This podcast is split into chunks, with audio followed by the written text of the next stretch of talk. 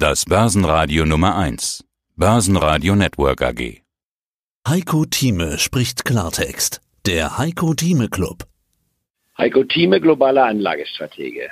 Herr Thieme, wir sprechen schon seit vielen Wochen über den von Ihnen angekündigten Rücksetzer und die damit verbundene Frage natürlich, wann gehen wir zurück in den Markt? Viele, auch unserer Clubmitglieder, haben hier Liquidität aufgebaut und warten auf den richtigen Rückeinstiegspunkt. Wir haben in der letzten Woche einen solchen Rücksetzer gesehen, allerdings war der gar nicht so sehr ausgeprägt, aber es war ein Rücksetzer. Herr Thieme, war das das von Ihnen angekündigte Sommerloch?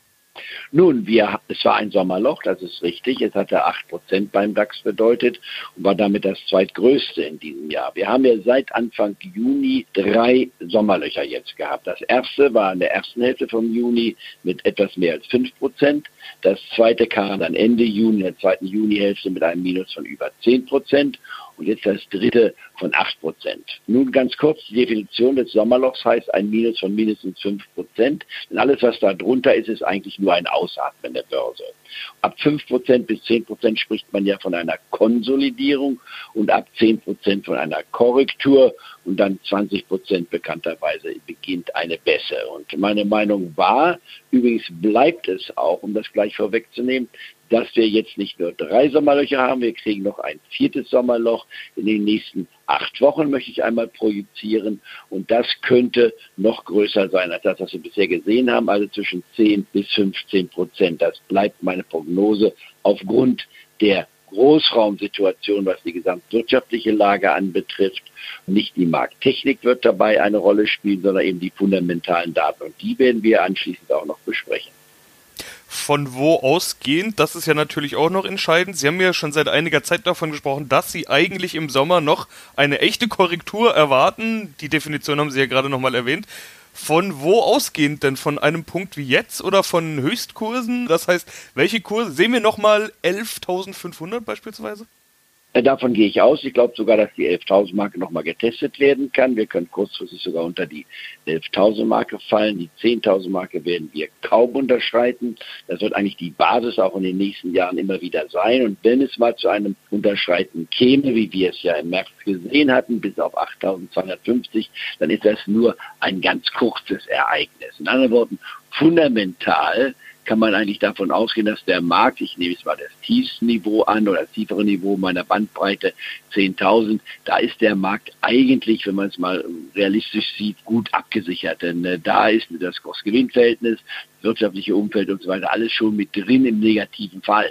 Und wenn wir uns die 10.000 Marke einmal angucken und hier uns einmal Gedanken machen, sagen, okay, wie sieht es denn wirklich jetzt hier realistisch gesprochen aus, waren wir unter der 10.000 Marke, ja auch nur ganz kurzfristig, sind einmal unter die 10.000 Marke gerutscht. Das war hier Anfang März, genau gesagt am 12. März.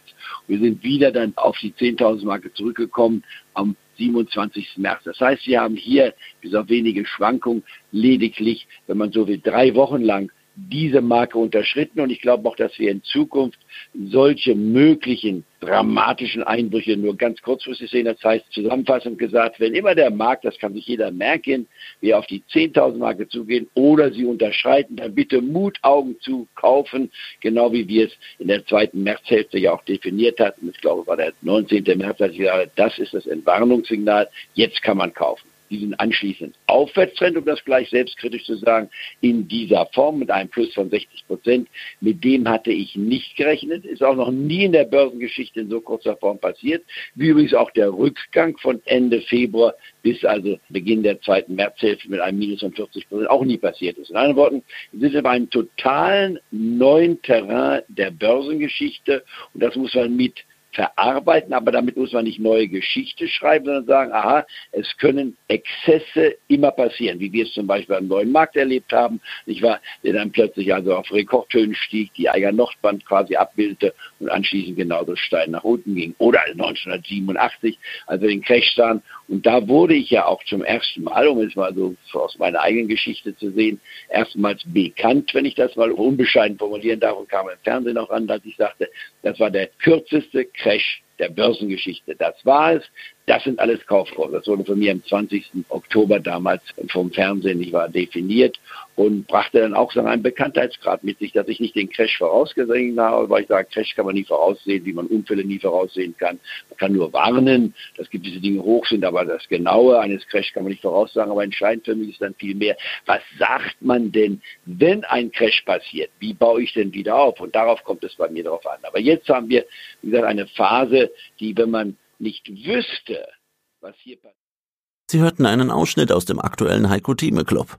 Das ganze Interview können Sie als Clubmitglied hören. Werden Sie Clubmitglied im Heiko Thieme Club, um erfolgreicher an der Börse zu handeln.